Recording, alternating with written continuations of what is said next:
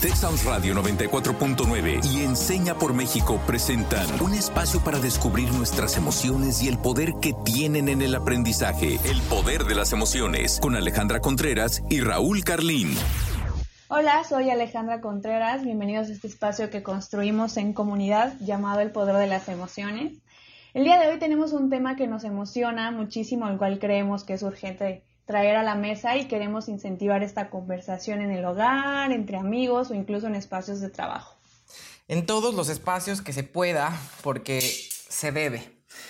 Hola, ¿qué tal? Mi nombre es Raúl Carlín y soy alumna de Enseña por México. Ya nos, ya nos conocemos, pero es un placer reencontrarnos en este espacio, en nuestro querido programa de radio El Poder de las Emociones. Y como bien nos anticipa Ale, el día de hoy vamos a abordar un tema importantísimo por urgente, que es el de las masculinidades. Y para hablar de él, le quiero dar la bienvenida a Diego Rodrigo. Él es de una organización de la sociedad civil que se llama Nosotres, pero quiero dejar que él se presente. Así que te damos la bienvenida, Diego. ¿Cómo estás?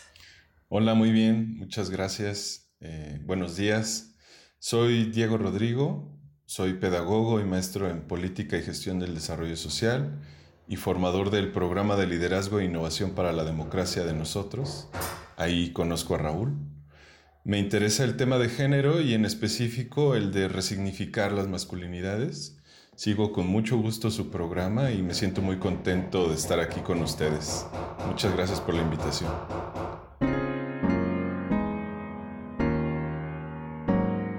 Eh, me parece que es muy importante reflexionar sobre cómo entendemos la identidad masculina, sobre todo en el contexto actual donde los reclamos de la lucha feminista se hacen cada vez más urgentes para que no solo los gobiernos, sino la sociedad en general tomemos cartas en el asunto. A partir de estas reflexiones podremos hacer evidente un problema que si bien es estructural, afecta a nuestras relaciones con las y los demás. De ahí la urgencia que mencionaba Ale y Raúl al inicio. Entonces podemos empezar con algunas preguntas para reflexionar, tanto para hombres como para mujeres. Y estas son, ¿cómo entendemos lo que es un hombre? Cómo son los hombres, cómo se comportan, qué hacen los hombres y qué es lo que hace a un hombre. Yo creo que durante mucho tiempo se pensó que los hombres eran los encargados de brindar esta protección y estabilidad, entendiendo que los hombres deberían de ser fuertes para cuidar a sus seres queridos y sobre todo proveer. Pero esto dejó una declaración, a mi punto de vista, muy importante para los niños y jóvenes, haciéndoles creer que ellos debían de apoderarse de todos los espacios eh, educativos, laborales, políticos, todos aquellos lugares de poder. Entonces creo que les dieron como ese privilegio de tomar decisiones, a diferencia de las mujeres. Eh, creo que se educa mucho a los hombres para ser líderes, autónomos, marcar una pauta en la sociedad.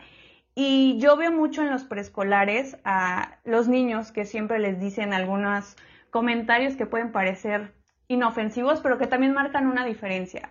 Veo que le dicen mucho a los niños, eres un campeón, eres el mejor. Y a las niñas es más, qué bonita, qué linda. Y a partir de ahí nace como toda una forma de educar en donde la mayoría de ocasiones se limita a las mujeres para que el hombre sea el protagonista. Porque debe serlo, porque nació para hacerlo. Y me imagino que esto también puede representar una gran carga el vivir sin poder expresar sus emociones, sin ser vulnerables y tener que estar bien siempre, creo que llega a ser desgastante y puede llegar a romperlos por dentro. También, eh, pues yo tengo un hermano menor hombre y creo que sí me he involucrado mucho en la manera en que se le ha educado. O sea, siempre le he dicho, tú puedes sentir, tú puedes expresarlo y creo que desde darles la oportunidad se puede marcar una diferencia. Pero quiero saber, Raúl, ¿Tú qué piensas de esta gran pregunta?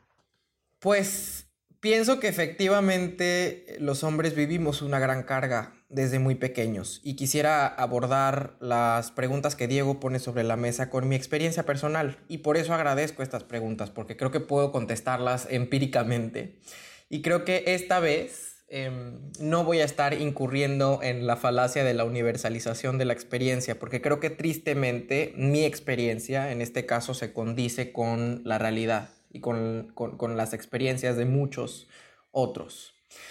Porque creo que habiendo sido socializado como hombre, por el sexo con el cual fui asignado al nacer, aunque estas dos cosas no tengan una relación causal o fisiológica o biológica, sino cultural. Sentí como la familia, la sociedad, la cultura, todo un entramado eh, social, pues posaron sobre mis hombros expectativas que yo debía cumplir sin siquiera entender absolutamente nada. O sea, y quiero poner esto en su justa dimensión porque creo que estamos hablando de algo muy serio. Creo que ni siquiera logramos calibrar la magnitud de lo violento que este proceso llega a ser, resulta ser. Y lo peor es que no lo entendemos cuando lo comenzamos a vivir. Y quiero, quiero poner esto como un botón de muestra e invitarnos a pensar eh, eh, colectivamente sobre esta reflexión. Pensemos en sectores conservadores de la sociedad, que yo me atrevo a decir que en muchos sentidos son fascinerosos, que supuestamente eh, denuncian la ideología de género, y esto que acabo de decir lo entrecomillo, ideología de género. Y gritan consignas como no te metas con mis hijos. ¿Les, les, les suena esta consigna? Y con ella arguyen que las niñas, los niños, les niñes están en peligro porque les queremos del otro lado, del, en el otro bando, básicamente les queremos lavar el cerebro, es decir, les queremos ideologizar. Y creo que en el proceso de intentar entender qué es lo que está pasando en la sociedad que estamos viviendo, yo me he preguntado a mí mismo muy críticamente, pues, a ver, siendo intelectualmente muy honestos, ¿qué demonios hicieron conmigo y contigo, Diego, y con todos los demás em, hombres cuando éramos niños. Pues exactamente lo mismo, nos hicieron exactamente lo mismo que ellos dicen temer. A mí, por ejemplo, como me imagino que al igual que a ti, Diego, pero ya nos contarás, eh, me dijeron, y no solo me dijeron, quiero ser muy em, categórico en esto, además me disciplinaron en ese sentido. En mi casa, pero también en la escuela, y estoy diciendo la escuela con mayúsculas, entendiendo por escuela el sistema educativo, y en la calle y en todos los sitios posibles que yo debía vestirme y caminar y mover las manos y sacar el pecho de una manera y no de otra, que debía, que debía, y voy a subrayar esto, violentarme y violentar a las y los demás para pertenecer al club de Toby que debía convertirme en el héroe de las y los demás, a pesar de que en muchos sentidos no he sido el héroe ni de, ni de mí mismo. Que debía también ser heterosexual o no ser. Que tenía que aprender a padecer en silencio. Que muy pronto debería convertirme en proveedor. Que debía ser un conquistador del territorio que entraña en los cuerpos de las mujeres e incluso también de otros hombres. Convertirme, pues, en un don Juan en alguien a quien Molière em, hubiera estado dispuesto a, escribir. O sea, Molière hubiera estado dispuesto a escribir sobre mi propia vida o Mozart hubiera estado dispuesto a, componer una ópera eh, en mi nombre, porque eso debía ser el don Juan que conquistara el mundo. Entre otras tantas cosas que me dijeron que tenía que ser. Y esto lo digo porque creo que hay que comenzar a reflexionar sobre cuán profundas son las afectaciones que, esto generó sobre mí, pero sobre los hombres en general. Y todas estas afectaciones, em, pues la verdad es que sigo sin desmarañarlas o sigo sin siquiera dimensionarlas una por una. Y esto ha implicado que en mi proceso de crecimiento, o lo que le llamamos madurez, yo tenga que dedicarme todos los días a desmantelar todo eso que me dijeron que tenía que ser y que simplemente no puedo ser, aunque quisiera, y por lo cual me siento profundamente incómodo. Pero quiero que me cuentes tú, Diego, qué te resuena de lo que te dije, qué compartes, con qué te identificas, cómo lo explicas. Bueno, pues gracias por compartirte, Raúl. Creo que a todos los hombres nos afecta mucho esta esta forma de criarnos, bueno, que nos criaron en la competitividad, en la pensando que debemos ser los mejores siempre, eh, pensando que, que no podemos ser empáticos, que no podemos tener contacto con nuestras emociones, con querer ah, y poder expresar el cariño. Es algo, pues finalmente nos educan para ser carentes, ¿no? Eh, pero bueno, para tener una carencia completa. Pero bueno, esto que llama Raúl y esto que ejemplifica con su propia historia de vida es conocido como la masculinidad hegemónica. A mí me criaron bajo este mandato de masculinidad hegemónica. Es una forma que nos dicta la forma de ser un hombre, eh, que es definitivamente lo opuesto a ser una mujer. De esta forma, los hombres deben de comportarse para ser reconocidos como, los, como, como hombres. ¿no? Hay una feminista que se llama Judith Butler que nos dice que el género es un acto performativo. Esto quiere decir que a través de la crianza, del ejemplo, de la convivencia con los demás, aprendemos cómo se comportan tanto hombres como mujeres. Ale al inicio nos decía que está tratando de romper con esto al indicarle a su hermano, al aconsejarle que, que pueda sentirse libre para justo romper esto que lo que mencionaba Raúl va desmantelando todos los días. Y es algo muy interesante porque a mí me decían, por ejemplo, que me parara como hombre, que, me, que estuviera derecho, que hablara como hombre, que no me emocionara tanto, por ejemplo, cuando me daba miedo. Una vez se metió un ratón a la casa y yo me subí al sillón y una tía me dijo, bájate de ahí, enfrenta el miedo, ¿no? Este, no puedes, no, no, te puedes permitir gritar como mujer. Y esto es realmente triste, ¿no? Porque pues a mí me daba miedo, entonces eh, pues tenía que, reprimir el miedo que me daban los ratones o ese ratón y, aunque era un niño, enfrentar al, miedo, solamente porque había nacido hombre. Entonces, los hombres tenemos la necesidad de demostrar que somos hombres y desde chicos nos dicen que, bueno, esto.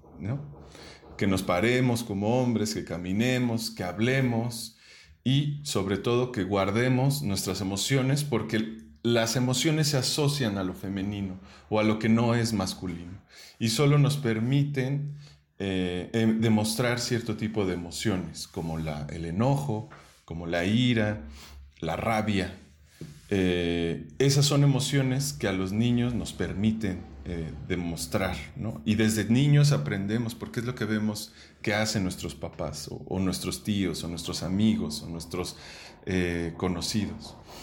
Entonces, esto nos encierra en lo que varios investigadores llaman la caja de la masculinidad. Esto quiere decir que vivimos en el ser masculinos, a partir de las creencias que nos dictan cómo comportarnos. Y desafortunadamente vivir en esta caja nos lleva a tomar riesgos innecesarios, a tener problemas de salud mental, porque no podemos expresar nuestros pesares, nuestros miedos, nuestras preocupaciones, y a ejercer violencia con nuestros congéneres y en especial con las mujeres. Los hombres para demostrar poderío, para demostrar eh, valía como hombres, eh, bueno, tenemos ciertos comportamientos eh, que no necesariamente son positivos, ni para nosotros ni para los demás. Sí, completamente de acuerdo contigo, Diego, y qué bueno que, le hayas, que me hayas ayudado a ponerle nombre a mi experiencia, porque creo que em, has explicado muy bien eh, cómo la masculinidad hegemónica se traduce o se condensa en expectativas que los hombres estamos obligados a cubrir y superar. O sea, en ese sentido, por eso la masculinidad o el género em, es, un acto performativo, porque tenemos el mandato de efectivamente montar un, escenario, hacer una mise en scène para mandar el mensaje a nuestros pares de que estamos listos para pertenecer a lo que autoras como Rita Segato le, le llaman la cofradía o la fratria. Ese club de Toby al que habremos de pertenecer si queremos realmente ser y parecer hombres. Y en ese sentido, creo que hay que comenzar a hablar y desmitificar em, la diferencia, digamos, eh, que existe entre el sexo y el género. Creo que es algo que las feministas han, han de lo que las feministas han hablado mucho, ¿no? Que el sexo y el género no son la misma cosa y por supuesto opera también para nosotros, para los hombres. El sexo que está eh, sustentado en nuestras condiciones fisiológicas, es decir, está basado básicamente en los genitales que nos han sido asignados al nacer, versus vis a vis frente al género, que es todo ese entramado de construcciones culturales que nos dicen que eh, para ser hombres tenemos que parecerlo. Entonces creo que ese es un primer gran mito que hay que desmitificar, de entre muchos otros que siguen ahí posados sobre la idea del género y para eso les quiero invitar a nuestra sección Desbloqueando mitos. Así es, Raúl. Y bueno, en esta sección yo voy a mencionar algunos enunciados. Raúl nos va a contar desde su experiencia si considera que es un mito realidad. Y Diego en esta ocasión nos va a compartir su opinión de si estamos en lo correcto o no. Y como nos hemos dado cuenta, este es un tema que podríamos pasar horas hablando de mitos y realidades, pero en esta ocasión les vamos a compartir tres. Primera pregunta, ¿los hombres a la oficina y las mujeres a la cocina? Déjame decirte Diego y Raúl, que si esto es verdad, yo estoy perdida, perdida en verdad.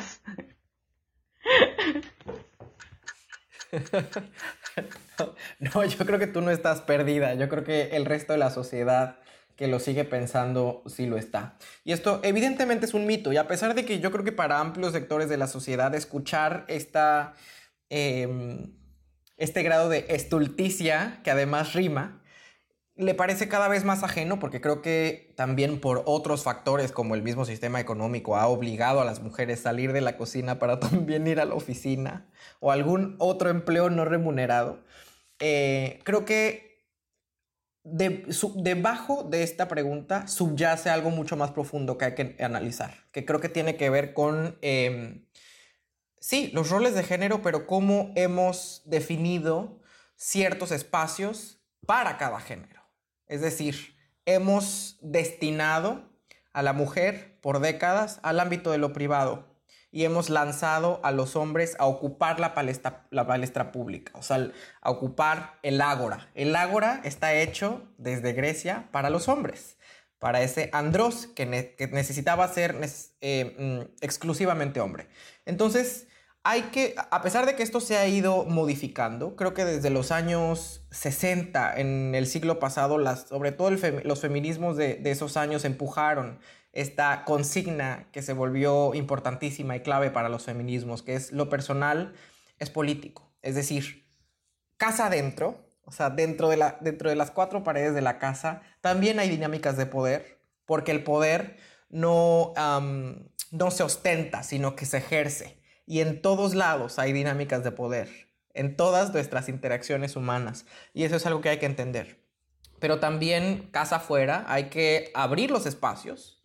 Eh, y eso no va a ser, no, no puede ser dado como una graciosa concesión a las mujeres que por fin se lo merecen, sino que hay que por fin entender que la palestra pública también debe ser ocupada por mujeres. Por eso creo que esto es un mito. Los hombres a la oficina y a la cocina y las mujeres a la oficina y a la cocina y a todos lados.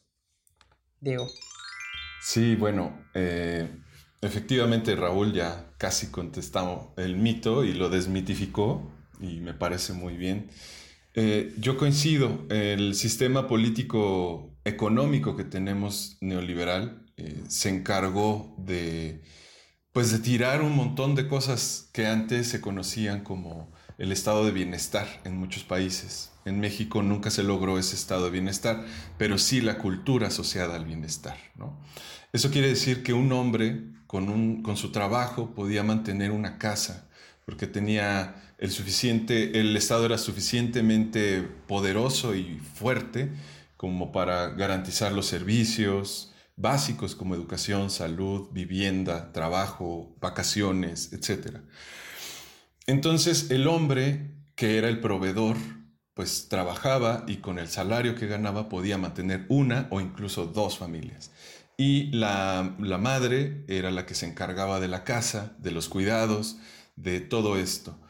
Al desmontarse esa dinámica eh, político-económica, eh, entramos al neoliberalismo y eh, pues ya la mujer, para que alcance la quincena y para que alcance el dinero, tiene también que incorporarse al sector público.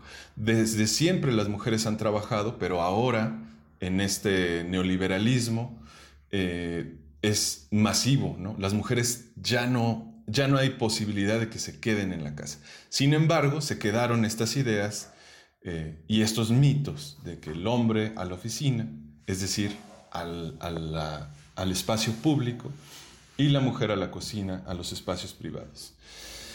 Em, en, ese sentido, eh, pensamos, seguimos pensando que el hombre va a ser el proveedor, mientras que la mujer va a ser la cuidadora, ¿no?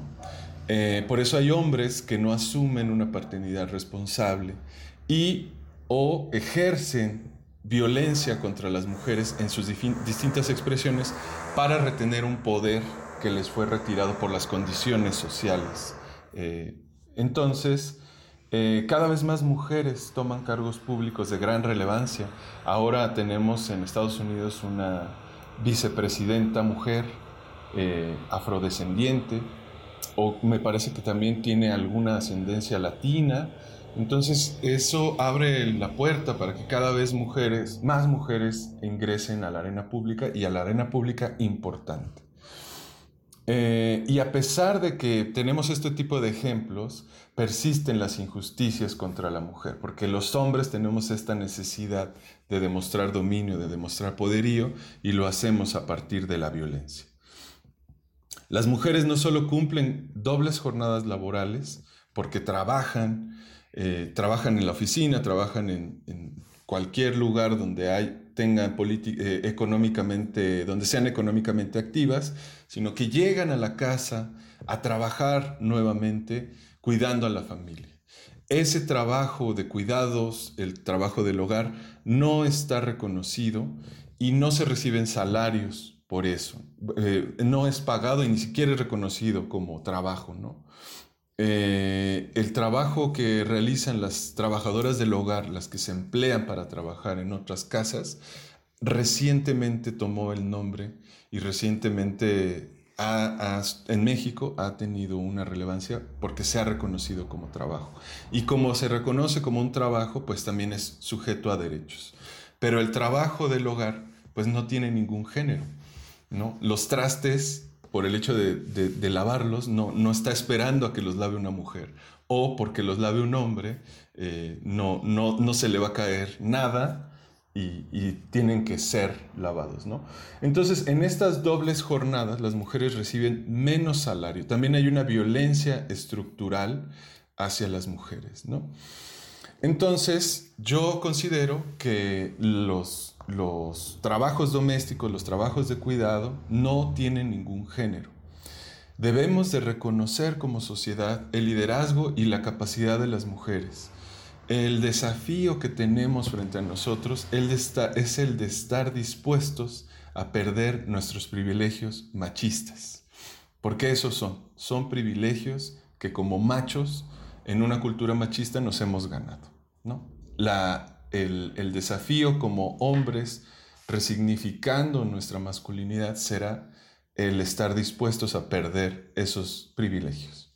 Sí, sin duda debemos hacer una pausa y analizar estas conductas que siguen permitiendo esta situación de privilegio, tanto hombres como mujeres, porque inclusive las mujeres en ocasiones permitimos esta situación, frenar este tipo de acciones que siguen marcando una diferencia entre un género y otro, creando hábitos pues si puede decir compartidos, si todos comemos, todos lavamos los trastes, dividirnos, algo que se dialogue y que sea equitativo. Eh, creo que eso es algo importante y que en la dinámica del hogar puede marcar una diferencia, porque si educas a tus hijos de que todos tienen que hacer todo, pues ese niño va a crecer entendiendo eso y cuando se relacione con alguien va a funcionar así. Eh, quiero pasar al siguiente mito realidad, que es muy importante también. Tener emociones nos hace menos hombres. Los hombres no lloran, aguántate como hombre. Bueno, estamos frente a nuestro segundo gran mito del programa y creo que ya Diego nos, nos lo anticipaba en sus primeras intervenciones. O sea, creo que también otra de las grandes cargas que padecemos los hombres es el de no estar Em, que no nos tienen permitidos, digamos, ser vulnerables y, demostrar nuestras emociones. De nuevo, creo que hay algo que subyace que es mucho más profundo que simplemente no poder mostrar, mostrarnos vulnerables, que creo que tiene que ver con, eh, fíjense, voy a ser lo suficientemente audaz, pero creo que tiene que ver con que el soporte intelectual sobre el cual está sustentada nuestra civilización es profundamente eh, patriarcal, pero se viste de, de, intelectual, de, racional. O sea, estamos hablando de que em, la Revolución Francesa, que dio paso a nuestra, al Estado como lo conocemos, y el proceso de la Ilustración, es un proceso, y esto es algo que han, señalado muchas feministas, es un proceso profundamente patriarcal, que pone, por supuesto, en el centro a la razón, pero que, mm, cuyos derivados han, generado que también se piense que la razón y las emociones son dos cosas que se pueden disociar. Pero a partir de eso se ha generado una dicotomía en donde lo racional vinculado a lo masculino se opone a lo emocional vinculado con lo femenino. Y creo que también es, una, es, em, es un parangón que hay que decir y que hay que nombrar, porque versus la masculinidad hegemónica em, de la que hablaba Diego anteriormente, frente a ella está la feminidad devaluada, con todo lo que a cada uno de estos conceptos está vinculado. Entonces creo que hay que reconocer que tanto los hombres tenemos razón, eh, tenemos ideas atravesadas por emociones, como las mujeres tienen ideas atravesadas por emociones. Y que eso es precisamente porque hay algo que tanto los hombres como las mujeres tenemos en común. Y es ese pequeño detalle de que somos seres humanos y pertenecemos a la misma especie. Hay un chiste que me gusta mucho em, que dice algo así como, ¿cuál es la diferencia entre un gato y un animal que tiene altura de gato, pelito de gato, bigotes de gato, pero que no es un gato? ¿Cuál creen que es la respuesta? Efectivamente una gata, porque realmente se parecen mucho, así como los hombres y las mujeres nos parecemos mucho.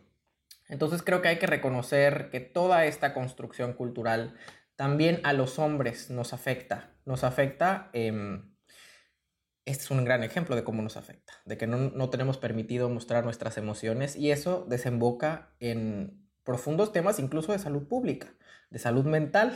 Tan, tan es así que hay un detallito por ahí con, con un dato que nos dice, por ejemplo, que los hombres nos suicidamos más. ¿Por qué será?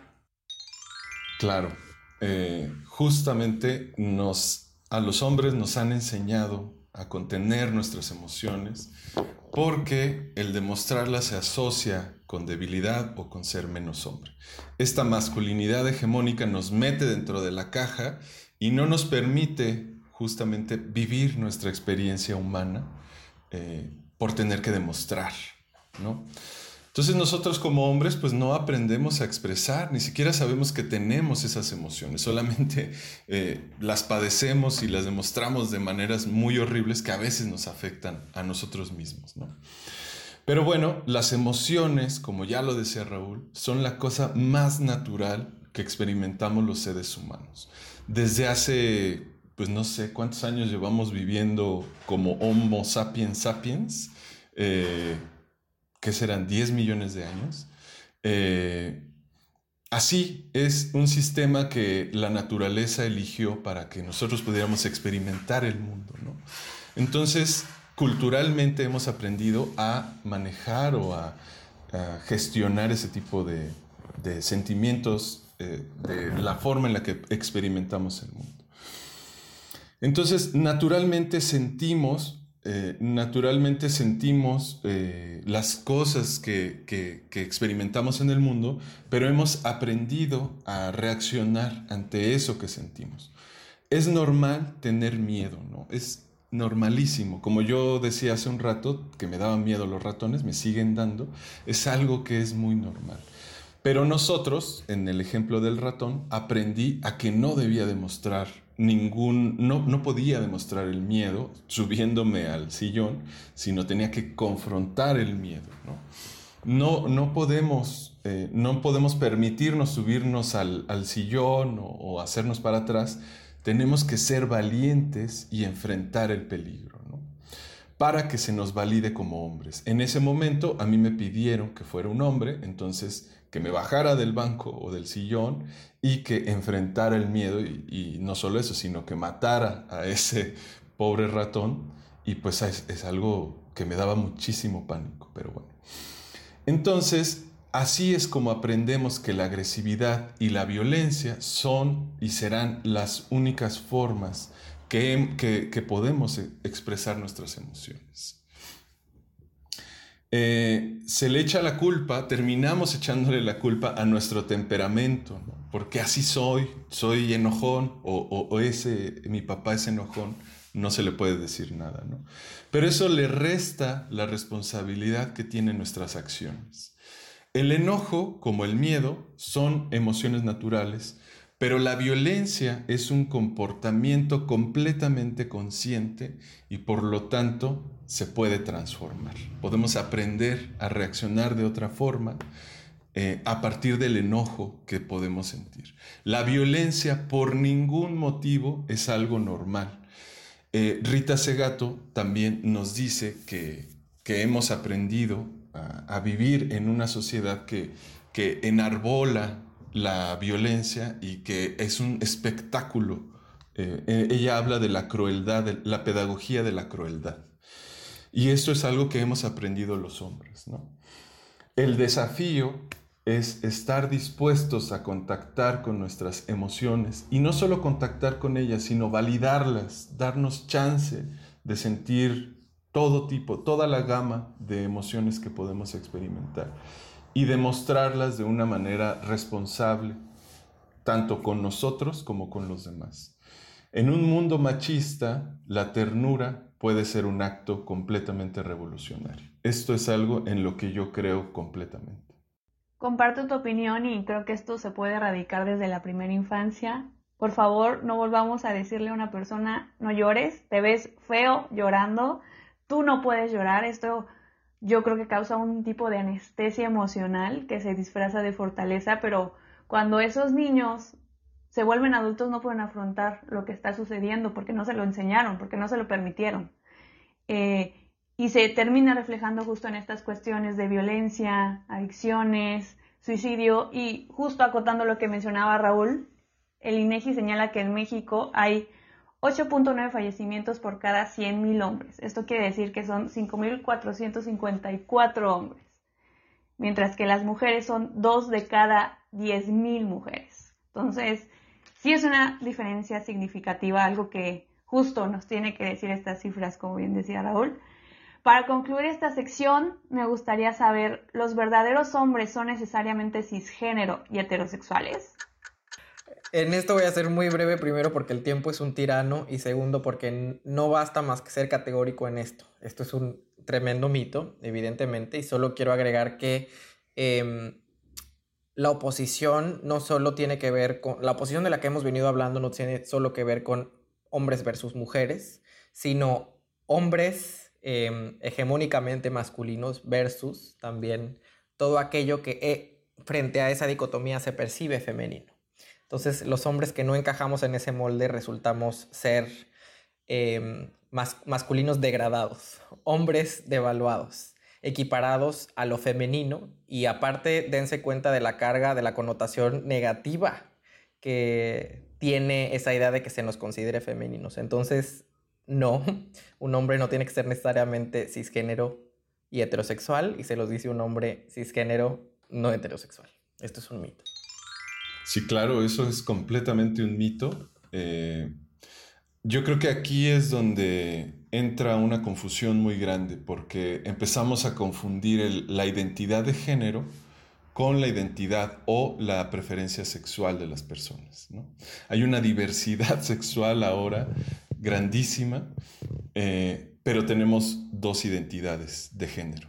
Ahí también hay movimientos y personas que, ya no se identifican con ninguno de los dos géneros. ¿no? Hay, personas que, son eh, de género fluido o, de, no binarios, ¿no? que no tienen ninguna adscripción a algún género.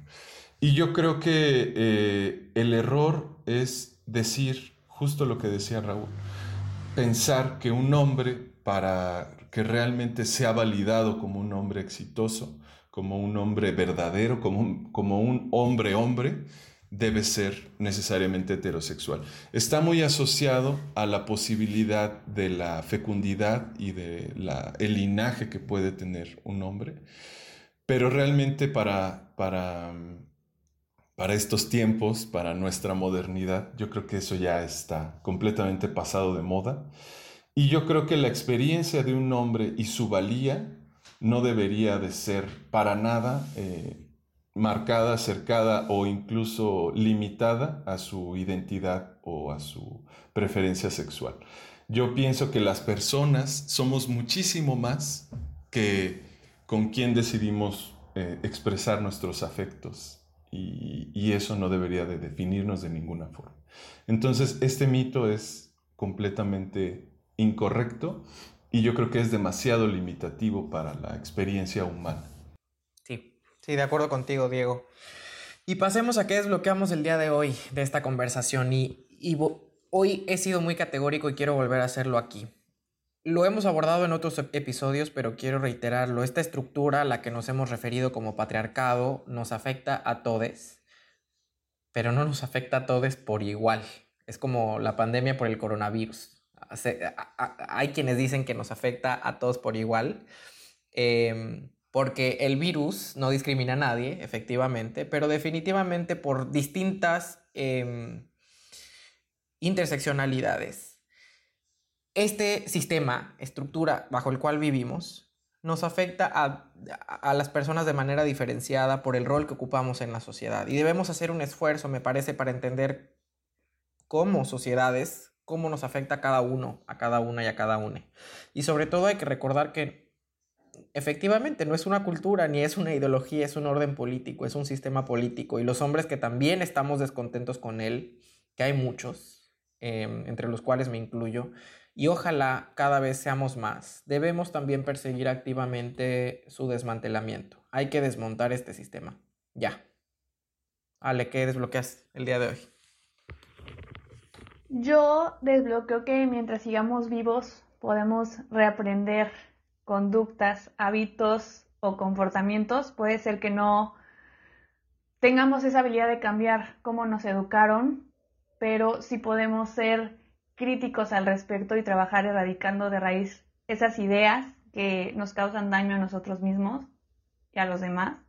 Como sociedad dejemos de normalizar estas acciones machistas que se disfrazan de chistes, bromas, hábitos y que se justifican en su mayoría justo diciendo yo soy así. Y a los que nos toca criar a las próximas generaciones, no eduquemos desde estas diferencias que nos han causado tanto daño, educamos desde la equidad. Yo me quedo con eso, pero también quiero saber, Diego, ¿tú con qué te quedas el día de hoy? Pues me quedo con una experiencia muy bonita de haber conversado con ustedes. Me, da mucha, muchísima alegría que personas tan jóvenes como ustedes justamente estén desmontando este tipo de mitos y vean la necesidad de hablar de esto y que haya espacios como este en donde puedan hacerlo. Yo pienso que el primer paso para salir de la caja es visibilizarla. Es decir, para resolver un problema, primero debemos ser conscientes que tenemos un problema. Y ahora es más que evidente que tenemos un problema. Pero como hombres tenemos que darnos cuenta que somos parte de ese problema. Y como seres humanos tenemos la capacidad de transformar nuestra realidad, empezando por cómo entendemos esta realidad. La masculinidad hegemónica y el machismo literalmente nos está matando. Ya lo decía Ale con las cifras del INEGI que nos mencionó hace un ratito. Tanto hombres como mujeres sufrimos esta violencia. La forma en la que hemos sido hombres hasta ahora nos está llevando por un camino terrible. Como masculinos, como masculinos, podemos empezar a ser conscientes de nuestras conductas, a reflexionarlas y a transformarlas. Yo lanzo una invitación a todos a desafiar al machismo. Yo creo que los hombres podemos ser distintos, solamente necesitamos resignificar nuestras identidades como masculinos, no solo para dejar de ser parte del problema, sino asumirnos como parte muy importante de la solución. Me sumo 100% a lo que dices, Diego. Y a nuestra audiencia les lanzo esta pregunta para que sigan pensando sobre este tema al, al terminar este episodio. Y la pregunta del día de hoy va sobre todo a todos los hombres que nos están escuchando el día de hoy. Y la pregunta es, ¿qué nos toca hacer a los hombres en cada uno de nuestros ámbitos para traicionar al patriarcado? Y nuestra frase del día de hoy de David Herbert Lawrence es la siguiente. Qué hermosa es la masculinidad si encuentra su expresión adecuada. Yo soy Raúl Carlín, este ha sido un episodio más del Poder de las Emociones. Gracias Diego y gracias Ale. Y gracias a todos y a todas y a todos quienes nos han escuchado hoy. Hasta la próxima. Yo soy Alejandra Contreras. Gracias Raúl Diego por esta conversación que esperemos en verdad haga esta conciencia en los demás para empezar a cambiar estas mentalidades. Bueno, pues yo soy Diego, Diego Rodrigo, y me dio muchísimo gusto estar aquí con ustedes.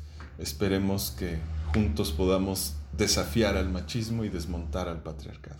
Texas Radio 94.9 FM y Enseña por México presentaron El Poder de las Emociones. Te esperamos en nuestra próxima emisión, el próximo miércoles en punto de las 4 de la tarde.